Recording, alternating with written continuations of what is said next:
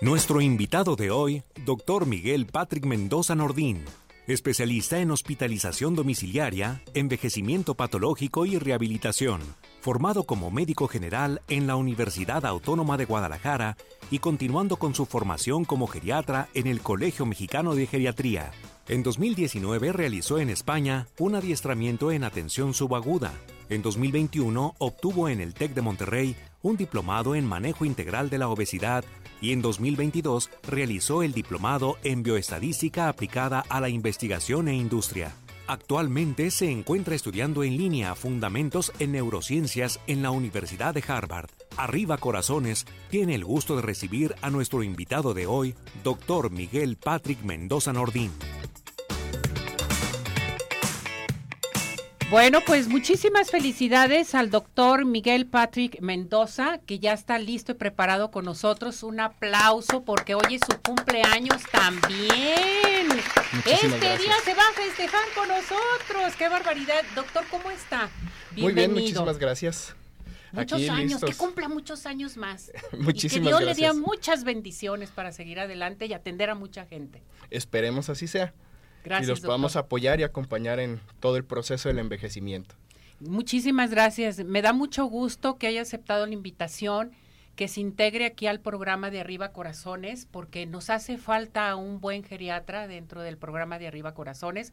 Este programa tiene más de 30 años al aire, tanto en radio, televisión, en redes, en fin. Hoy elegimos esta alternativa más que el público lo pide y me da mucho gusto de veras que esté aquí con nosotros. Vamos a invitar a nuestro público a que comiencen a participar a nuestro WhatsApp, a radio, al 33 38 13 13 55, por si tienen alguna pregunta que hacerle dentro de la geriatría. También les quiero mencionar que el doctor Patrick, eh, bueno, pues él es el director general de farmacias, sí más farmacias presente con nosotros. Doctor, Vamos a hablar de la geriatría. ¿Qué es la geriatría? ¿Qué entendemos por la geriatría? Bien, pues en general la geriatría es eh, la rama de la medicina que ve la atención del adulto mayor, entendido aquí en México a partir de los 60 años. Y pues así como, para entenderlo de forma muy sencilla, como los pediatras son a los niños, los geriatras somos a los adultos mayores en general nos enfocamos en atender al adulto sano buscando diferentes estrategias para que preserve su salud, para que preserve su funcionalidad, su capacidad de ser independiente. Cuando ya tienen alguna enfermedad, en especial las de tipo crónico, diabetes, hipertensión, problemas de corazón, pulmón, nos enfocamos en estabilizarlos y buscar no solo sobrevida, cuando se puede sí, pero principalmente calidad de vida. Y eh, cuando ya nos encontramos en etapas más complicadas, tal vez al final de la vida, los apoyamos en, acompañarlos a través de ese proceso hacia el trascender, ¿no? Por otro lado, sabemos que pues el cuerpo y el organismo van cambiando a través de los años y pues justamente eh, los tratamientos, las formas de presentarse de las enfermedades van cambiando. No es lo mismo tratar la hipertensión de un adulto joven que tratarla en el adulto mayor. Los medicamentos cambian, los abordajes cambian, incluso las metas de control cambian. Y justamente en eso nos enfocamos. Y ahí es donde a veces cambian un poco las perspectivas este, y, los, y los abordajes en comparación a diferentes especialidades. Bueno, al saber que iba a estar aquí con nosotros, doctor Patrick, eh, nos preguntan, ¿a qué edades abarca la geriatría? Bueno, bueno, la geriatría realmente comienza a partir de los 60 años aquí en México. En muchos casos eh, vemos pacientes mucho más jóvenes buscando justamente estrategias para que puedan tener un envejecimiento exitoso y puedan eh, pues envejecer sin eh, esta cosmovisión negativa del envejecimiento y que puedan seguir siendo independientes y sanos durante muchos, muchos años. Durante muchos años, que esto es bien importante. Doctor, entonces, ¿es recomendable? ¿El geriatra nos va a checar todo en específica? O sea, ¿o es multidisciplinario? Aparte el geriatra nos va a checar, sí, depende de la edad que tenemos, pero luego nos va a canalizar con respecto a algún padecimiento importante que se tenga.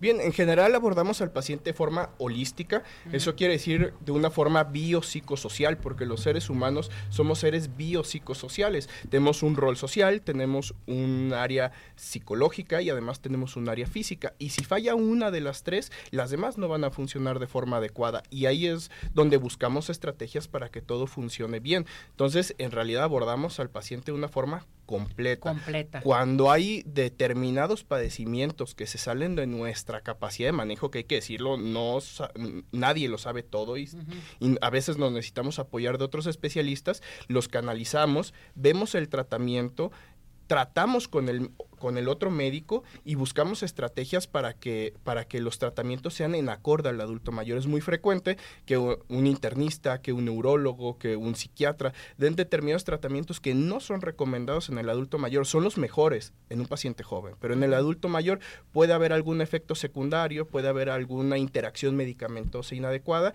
y ahí es donde entramos nosotros y, y hacemos una recomendación, platicamos con el doctor y buscamos un tratamiento que sí sea el mejor para el paciente digámoslo así, en una orquesta e intentamos ser los directores y, y, ver que todos trabajen en una armonía completa, pues al final de cuentas para beneficiar al paciente, que es lo único importante. O sea, el geriatra tiene que estar ahí a la mano siempre, para cualquier motivo, cualquier padecimiento, cualquier urgencia, que eso es bien importante. O sea, yo puedo decir, yo tengo mi geriatra y él es el que me va a decir qué voy a hacer, qué es lo que tengo y a dónde voy a seguir los lineamientos médicos, que esto es bien importante, ¿verdad, doctor? Exactamente. Esto es bien importante, por eso es recomendable un médico geriatra de cabecera.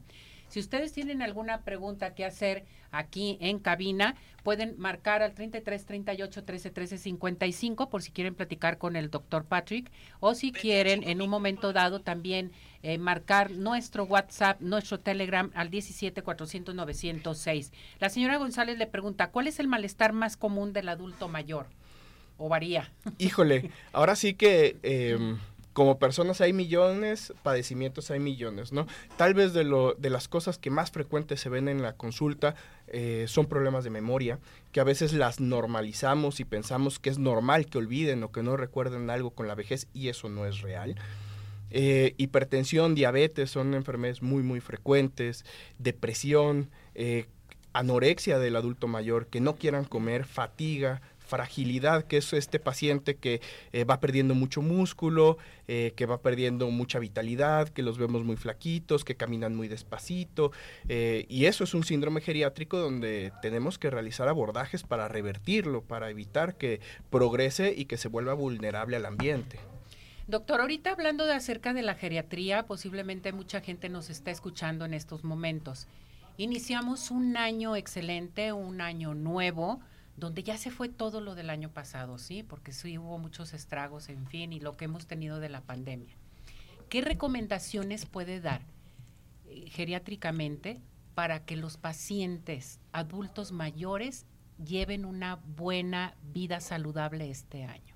O sea, exámenes, ¿qué, ¿qué, qué, pasa? Bien, en general yo creo que los grandes pilares de la salud del ser humano, independientemente de la edad, y sonará muy trillado, es nutrición, comer de forma sana y ejercicio, actividad física. Está bien demostrado que la actividad física es un eh, activa muchos genes que producen calidad de vida y longevidad y apagan genes negativos, incluso es una forma de prevenir incluso cáncer parcialmente, problemas de memoria y pues en general todas las enfermedades crónicas, ¿no?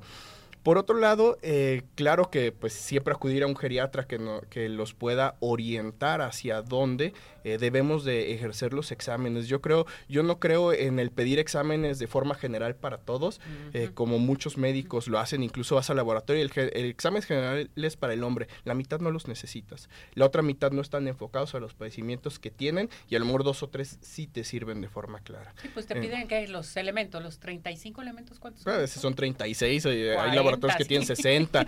¿no? hombre, ¿para qué tanto, doctor? Y la realidad es que a veces con 5, 6, 7 estudios son suficientes para saber qué necesitan.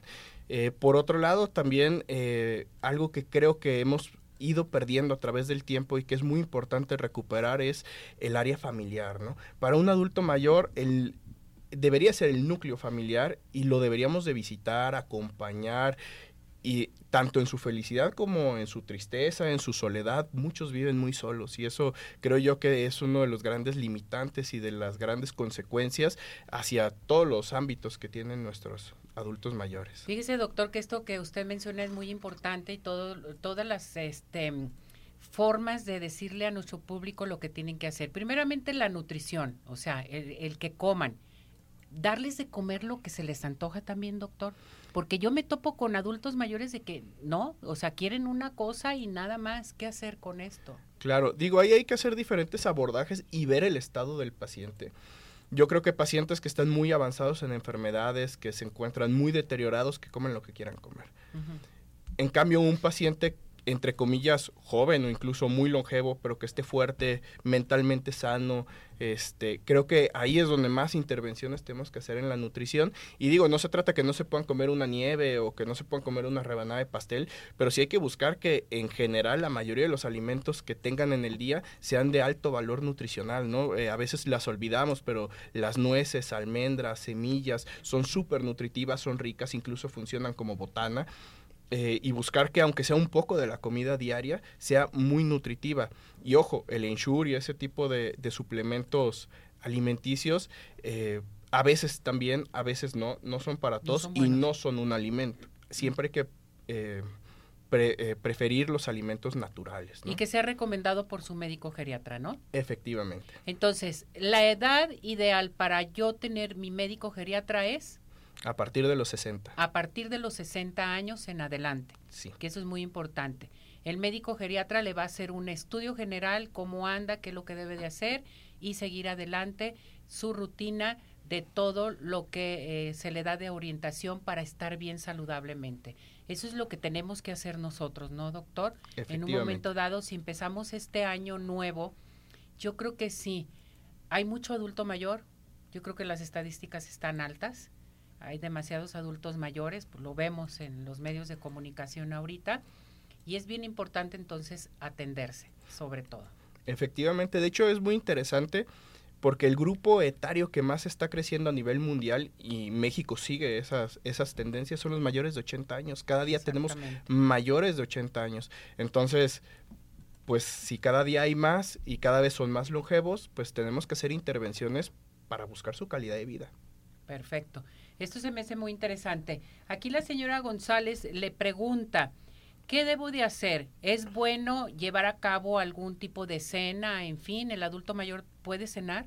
De hecho, debe de cenar. Debe de cenar. Ahí hay que enfocarlo mucho si somos eh, personas que tenemos algo de obesidad o sobrepeso.